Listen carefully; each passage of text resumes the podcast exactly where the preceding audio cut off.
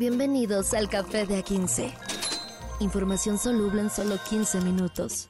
Con Carlos H. Mendoza y Julio César Lanzagorta. Date un sorbo y disfruta. El Café de A15. 26 de febrero se acabó el frío, señor Mendoza. Ya el pinche frío dijo adiós a este, a, a este bello lugar llamado México. No, déjate de eso, que hoy, un gusto, señor Lanzagorta. Hoy me sacaron a pasear. Hoy domingo me sacaron a pasear como perrito al sol de la Ciudad de México. Con contingencia ambiental todavía, pero sí, sí ando asoleado, ¿eh? Sí, sí ya, ya se acabó el invierno. Ya ahorita ya van a empezar a florear las jacarandas acá en la Ciudad de México. Y el calor, esperemos que se llenen nuestros nuestras presas para no andarnos bañando a jicarazos por ahí de mayo, papá, eh, espérate, ojalá, es, porque si- vienen cinco, cinco olas de calor para este año están previstas, as- por, por lo menos las que están previstas, porque ya sabes que luego se, le- le- se les desatinan un poquito y vaya. Mañana vamos a estar aquí en el Bajío a 34 grados. Ándale, papá. 34 grados. Pero ¿sabes qué es la ventaja que tenemos todavía aquí en el centro de la República? Que no, no hay pedo porque todavía las noches son frescas. 34 máxima, 8 mínima. O sea, todavía Sí, está... sí, la onda del desierto, sí, la onda de Sí, los terrenos desérticos es que la noche baja. No, pero aquí no es ¿Baja la desértico. Espérate, no, al rato. Está seco, pero no es desértico. Ya espérate al rato cuando ya esté la, la- la- la- a 20 grados en la noche. No, hombre, vamos a estar, vamos a estar ahumados. ¿Qué le puedo decir, señor? Acá. ¿Qué te iba a decir? Que ustedes tienen allá sus, sus, ustedes se surten de agua de pozos, ¿verdad? Mm, En sí, esa zona. sí, no de hay- presas principalmente. mm, pero hay presas, pero hay pozos, o sea, está variado, ¿eh? Fíjate que aquí hay Sí, buen sí, sistema como que de no agua. dependen tanto, así como que no van a sufrirla tanto. Mm, ya es cada vez más difícil encontrar agua del subsuelo, ¿eh? Desde hace no, 10, a mí lo que 15 me preocupa años. que el año pasado no hubo hielos, una época aquí en la Ciudad de México, entonces eh, eso sí me tiene preocupado. Sí, el agua como sea, el baño como sea, uno se lo brinca, pero las cubas sin hielo, eso sí me preocupa. Cómprese una, cómprese una hielera, señor, y haga negocio ahí por donde está. Sí, sí, sí, voy a empezar a congelar desde ahorita. Vamos a ¿Por dónde comenzar comenzamos? de la congelada que le dieron al presidente ahora. a ver, Vamos a comenzar con eso justamente porque se está enojando ya con todo, no entiendo. Ya, bueno, ya va de salida en algún momento Fox, le pasó lo mismo a Fox. ¿Qué fue lo que dijo cuando ya se iba? A mí no me importa, ya me voy, ¿o qué? Eh, no me acuerdo qué No fue. me acuerdo. Pero sí dijo una frase donde ya decía, ya va de salida. Y lo mismo pasa con Andrés Manuel López Obrador. Se está enojando con todo y está sacando el cobre, literalmente. Pero el presidente no, no está despidiendo, ¿eh? Ojo, los demás presidentes de manera histórica, el último año era, le voy a empezar a, a- me empiezo a quitar protagonismo para que la candidata o el candidato que, que yo quiero dejar cobre protagonismo y sea como darle ese empujón para el que viene. Y López Obrador, al contrario, presentó unas iniciativas, está tres horas al día, y Claudia Sheinbaum solamente dice, sí, lo que dice el señor en las mañanas, estoy totalmente de acuerdo con él. Yo, dicen que Claudia es una calca, yo digo que es una prestanombres, ¿eh? Yo creo No que es sé. prestanombres de López Obrador para que ese cuate siga gobernando. Yo digo que va a haber traición ahí. Pero bueno, ya veremos a su tiempo. Ya, Ya esa era veremos, ya veremos. veremos. Pero- Ajá. ¿Qué pasó? Bueno, el viernes, el, fin de semana, bueno, antes del fin de semana, jueves, viernes, hubo problemas con este, The New York Times, justamente porque hubo una, eh, hu- hubo una muestra por parte de la presidencia de la República mostrando datos personales de una reportera de The New York Times y al otro día una reportera de Univision le preguntó al presidente qué pasaba sobre eso. Sí, básicamente eh, el New York Times busca al presidente y le dice, oiga, vamos a hacer esta nota, ¿tiene algo que agregar? Nos da un tiempo, nos da una declaración o algo, porque hasta las 5 pues lo podemos aguantar porque es el cierre, a final de cuentas son medios y hoy nuestra edición se cierra a las 5, entonces nos da información para poderla integrar en, en un texto que estamos haciendo sobre vínculos de sus hijos con el crimen organizado y de presuntos videos y no contesta nada. Dice, pues, ¿qué mamadas son esas de estarle diciendo al presidente que antes de las 5? que, que, que se creen. Entonces dice, ah, pues esta señora que además está haciendo, que sacó una nota que está difamándome, pues yo pongo su número para que le hablen, ¿no? Ahí para que háblenle. Y si no le gusta, pues que cambie de número. Básicamente eso fue lo que pasó. La reportera de Univisión con cara de, oiga, pero está la ley de transparencia. Y el presidente dice, pues, pues sobre las leyes está la autoridad moral del presidente. Autoridad moral y política del presidente de un país. Y, y Sas, costó, mana. costó, ¿eh? Porque al otro día eh, la gente comenzó, de algún punto, comenzaron a, a difundir el número de Andrés Manuel López Beltrán, eh, de, de Andy, este, Andrés López, López Beltrán, el, el- el hijo del presidente de la República, y se quejó en redes sociales al respecto y toda la gente le dijo, pues, que cambie su número. No, es, no, Sí. estoy de, no estoy de acuerdo con este tipo de venganzas, pero se lo buscó. Porque ahorita es, Pero es momento, además es hay momento matices, ¿eh? político, sí, claro. no es, y no es un empate, porque el presidente utiliza dinero público, el- e, es, es la persona en teoría más poderosa de este país, es el líder de un país, tiene recursos públicos, tiene un programa de tres horas diarias en televisión y YouTube, y ahí se dedica a decir lo que quiera. Y no es lo mismo si el señor Lanzagorta, que en su celular tiene el número del hijo, dice, ah, pues yo lo comparto para que se les quite. No es lo mismo, ¿eh? Que una persona lo comparta porque alguna vez se fue a echar unas cubas o, o por alguna razón tiene el número de uno de los tribagos, a que el presidente diga, márquenle. Una cosa es el Estado y otra cosa es un individuo. Y, y- y aquí sí hay diferencias. Pero además de eso me preocupa que diga el presidente de, pues a mí las leyes me la pelan porque por encima de las leyes está el poder, la autoridad moral y, el poder, y la autoridad política del, del presidente de México. Pero voy a hacer aquí un añadido. Ajá.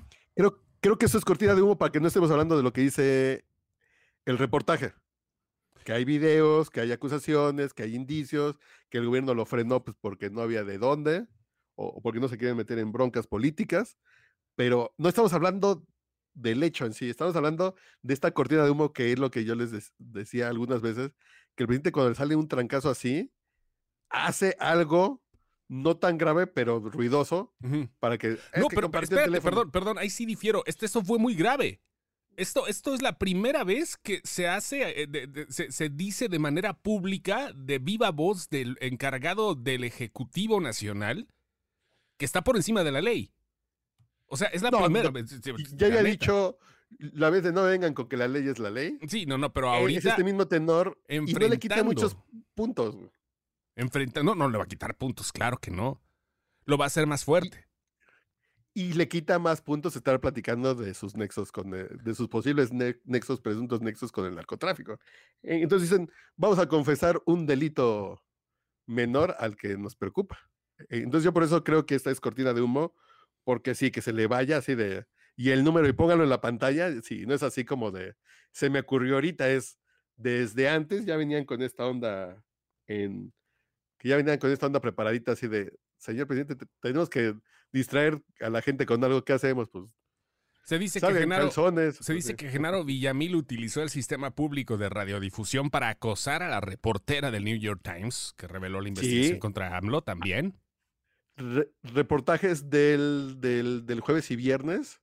Estuvieron sacando reportajes de quién es esta reportera en el canal 11, en el 22 y en el 14, que es el del sistema público de radiodifusión. Y reportajes así de esta reportera que ha hecho esto. Y sí, sí, sí, que es un tono de, de vamos a apedrear al reportero. Dices, desde el punto de vista del gobierno, eso es preocupante. Y además, hoy en Nueva York hay gente, hubo gente afuera, hoy domingo hubo gente afuera del New York Times manifestándose contra el New York Times, que en Estados Unidos son de las instituciones, salvo que seas trumpista, Ujú. son esas instituciones muy, muy respetadas por la calidad y por, el- y por el rigor con el que trabajan. Entonces, ahorita la 4T está haciéndole a la Trump de vamos a estar en contra de estos medios eh, liberales. Es que no sé cuál es el término, término que utiliza Trump, pero mexicanos afuera del New York Times miente, así de... Que además fueron como 20 pelados, ¿no? Sí, claro, claro, pero sí hay mucha raza, hay mucha raza morenista ya de los de, de- de la bandada que se lanzó hace algunos años a Estados Unidos. Digo, hay mucha mayoría mexicanos que, pues sí, están eh, empapados de esto de, de- de- de- de Morena y pues les queda les queda hacer eso y aparte pues se hacen desmadrito y ya sabes que las leyes son un poco más conscientes allá en cuanto a las manifestaciones y todo eso, pero vaya. No, pero, pero Ah, que yo estaba esperando así de, a ver, que, el, que pinten una pared. Ah, que- no, no, no, madre, claro, no, no. Que le avienten un, que le avienten un huevo a la fachada del New York Times. No, no, no, A o ver, sea, no, ahí sí a es. ver, güey. No, no, no, tienes toda la razón. Es como pasarte, es como, es, es como eh, pasarte de la velocidad permitida en Estados Unidos. La gente le vale madre sí, aquí, pero ajá. allá no. Ajá. Así se van a manifestar, pero ya, ya quisiéramos que es- en los tiempos de Peña Nieto y de. Calderón se hubieran man- manifestado así los fans de López Obrador. A ver que cierren una calle con una casa de campaña como aquí Reforma. A ver, Mm, ah, eh, bueno, lo están haciendo, pero por otras cosas de aquí, de, de la migración y todo eso. Pero vaya, eso fue tema pasado. Por cierto, se enojó el presidente con YouTube, con Google, vaya, porque pues Google es el conglomerado dueño de el YouTube, como les dicen. Eh, Bueno, no falta que le diga así, ¿no? YouTube. Pero no, le dice YouTube. Por ejemplo, si en las reglas dicen difundir información personal que no sea tuya, Sin permiso de quien la estás difundiendo, Claro. es pena de... En, en, en Twitter también, en X también es lo mismo. No puedes decir, aquí está el número de lanzagorta para que le No, no, no, no, son reglas por que cierto es tienen. 01. 01800. Habla con Julio. Sí, pero lo dicen, bajamos el video Ajá.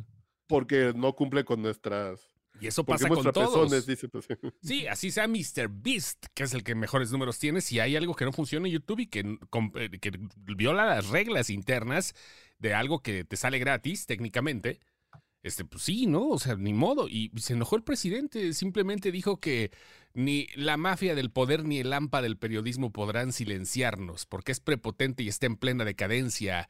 Arremetiendo contra YouTube, que es uno de los foros más importantes que tiene Andrés Manuel López Obrador en estos momentos para difundir su palabra divina. Pe- Pero le bajaron un video, no bajaron No, el canal. claro, le bajaron. No, No, no tan grave, bajaron el video. claro, pero ya sabes. Lo malo fuera que le aplicaran la Trump en la época de Twitter de usted no puede vivir aquí porque se pasa de corneta. Sí, güey. No, ay, sí, no, hombre. No, no, no. Al rato, ¿para qué que si me quieres? correteas, ¿Para qué quieres recursos públicos haciendo la red social de Morena, güey? No, no, que si me correteas una de esas, estaremos llegando en algún momento a ese punto si hace falta una cortina de humo grande, ¿eh? Ay, ay, ay. Bueno, Así ya, de, ¿cuánto falta para a- las elecciones? Vamos a sacar a, a- vamos a sacar a, a, a Genaro Villamil enseñando los pezones para que nos cierren la cuenta y decía, ay, la censura, güey, ándale. Vamos a sacar a ¿Qué Citlali Hernández güey?